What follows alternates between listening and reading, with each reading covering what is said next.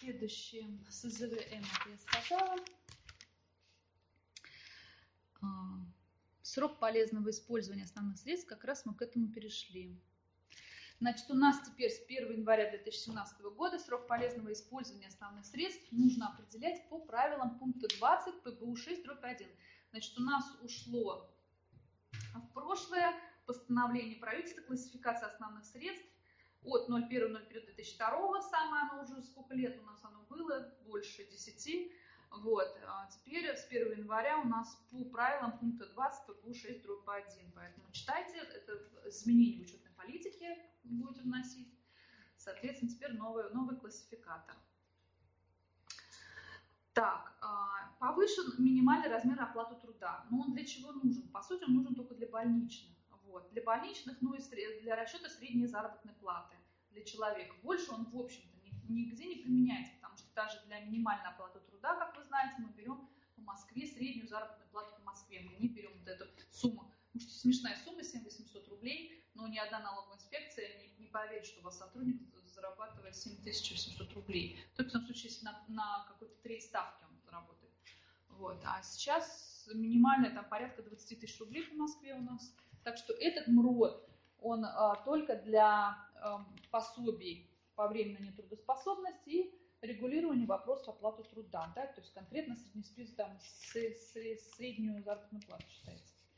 Вот, очень интересное новшество. Вот обратите внимание, что теперь свидетельство о регистрации организации ИП больше не выдают. Вообще такого нет. Теперь только листы регистрации. Листы регистрации. То есть все больше и больше. Но я по недвижимости, по имуществу не стала сюда вставлять в эту презентацию. Mm-hmm. Вот. Но, в общем-то, если вы знаете, что и по имуществу, по недвижимому у нас отменили все свидетельства. По-моему, с июля даже прошлого года. Вообще свидетельств нет а, собственности.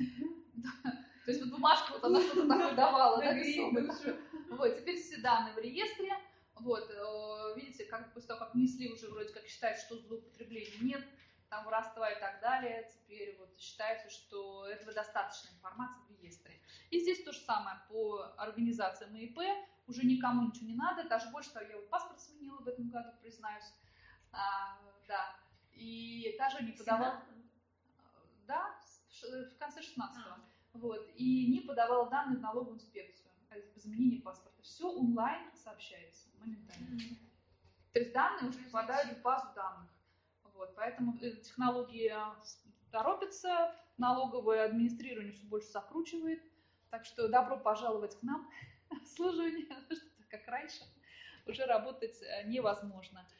Вот. Все дыры закрываются, все вот эти неясности, связанные с тем, что невозможно администрировать, уходят в прошлое, потому что сейчас уже можно все администрировать. Налоговые все про всех, чем дальше, тем больше знает. Я думаю, чипы тоже скоро к нам придут, как в Америку, или как там единое свидетельство страховое на все случаи жизни.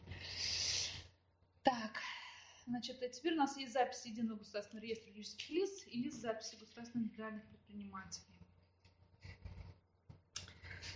Вот, что-то я вспомнила, правда, к вам это не относится, но вот так, если вот ради интереса, значит, теперь даже если ликвидируется компания, сейчас очень, ну, у нас же любят предприниматели поработали, поработали, потом куда-то там в регион там отправлять компанию. Значит, э, теперь очень четко директор несет ответственность за то, что он натворил до вот этого момента реорганизации. То есть, если захочет налоговая инспекция, она легко его при, а, ну, обяжет отвечать за то, что происходило в момент до реорганизации. В какой срок? Три года? Почему нет? Ну, я... Срок исковой давности. Срок исковой давности? Сразу, сразу принципиальный вопрос срок исковой ну, давности. Ну, конечно, как-то вот что на ликвидируешь, три года прошло, и все, не имеете права. Нет, смотрите, во-первых, очень много судов и высшего арбитражного суда, суда решений о том, что вот этот срок, он вообще не, э, не измеряется, если доказано э, ну, недобропорядочное Э, как бы сказать, налогоплательщик, да, то есть то, что он ну, злоупотреблял налогами, то есть он является неплательщиком, то вот этот срок вообще течения, а, течения трех лет, он вообще убирается. Это, это уже давно. Вот, то есть, когда мы говорим о том, что, о, слава богу, три года прошло, там, ура, ура, наконец-то я ни, никому ничего не должен. Ну, вот это уже давно этого нет, на самом деле. И если нужно будет налоговому органу, он а, доказывает а, ну, зло, зло, злонамерение, да, э, укрывательство от налогов и тогда может привлекать вне зависимости от, от э, срока вот этой исковой давности. Срок исковой давности по налогу вообще нет. Нас, мы в государстве повязаны руками и ногами. Вот. Опять же, если вы думаете, что вы потеряете, то попробуйте не платить налоги. Или попробуйте не платить за квартиру, если вам кажется, что это ваше имущество, как у Киосаки написано. Да? Если вам кажется, что вы такой свободный, попробуйте не платить за квартиру или за дом налоги. Что будет? Поэтому тут вот, да, все очень интересно. Если раньше еще как-то это можно было избегать, сейчас все больше и больше закручивает гайки. А, да, вот тоже я на эту тему писала статью, что полностью отменены классификаторы АКВ, АКДП, АКУН, ОКП, ОКПФ. В общем, все-все-все классификаторы отменены, теперь будут новые. Я их не стала сюда перечислять, их около пяти.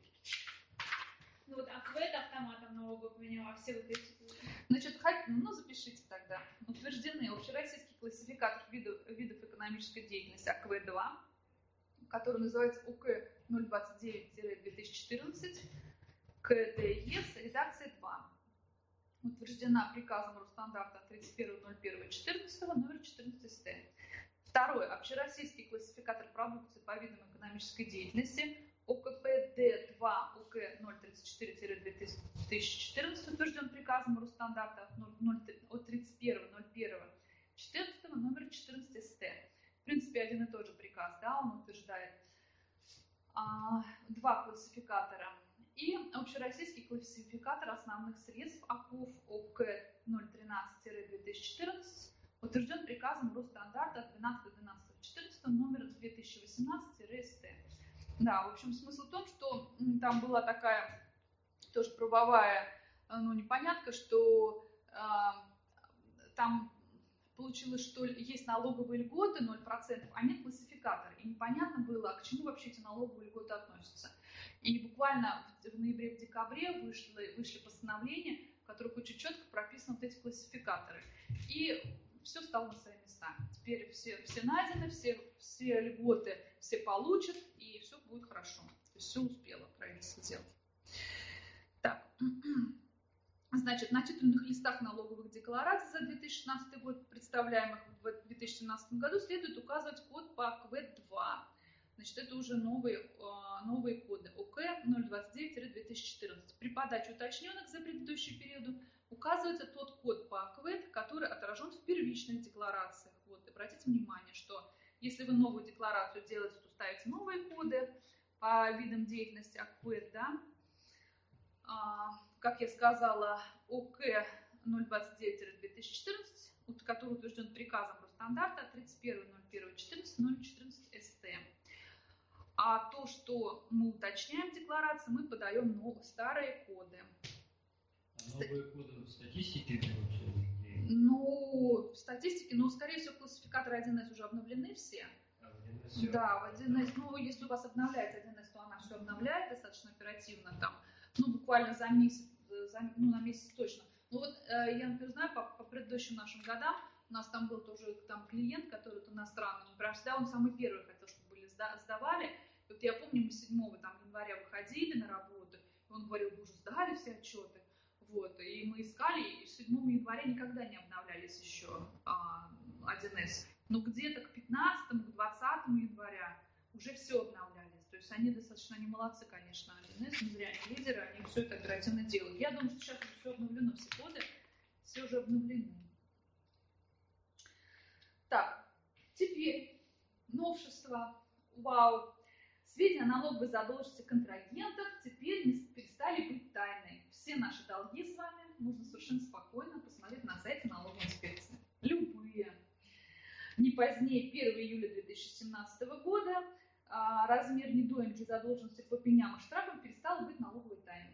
Ушло в прошлое. То есть теперь любой может узнать, сколько, какие у вас долги по налогам. То есть ваш контрагент, это наверняка станет одним из еще дополнительных способов проверки контрагента. Кроме того, как раньше вот у нас есть перечень э, документов, по которым мы своих контрагентов проверяем. Состоят, ну, не, дисквалифици... не дисквалифицирован ли директор, а, там, если он в реестре организации ГРЮ, да, вот эти вот мы вещи проверяем, еще там еще трех а, еще трех где-то пунктов, по которым мы проверяем своих контрагентов, прежде чем заключать с ним договор, теперь очень круто. Ну, я очень рада, на самом деле, этому. Очень много информации стали узнавать о контрагентах, прежде чем заключать договор. Так вот сейчас еще добавить, что прежде чем заключать договор, подумать, а стоит ли с должником по налогам заключать ваши договора, вообще иметь дело, да? Ну вот. Э, Значит, на сайте ФНС будет не позднее 1 июля 2017 года вся информация о, налог- о задолженности по налоговым сборам. Не зря пенсионный фонд передал все в налоговую инспекцию, да, что, потому что пенсионный фонд не так быстро, а, так, как говорится, оборачивается, налоговая инспекция все заадминистрировала.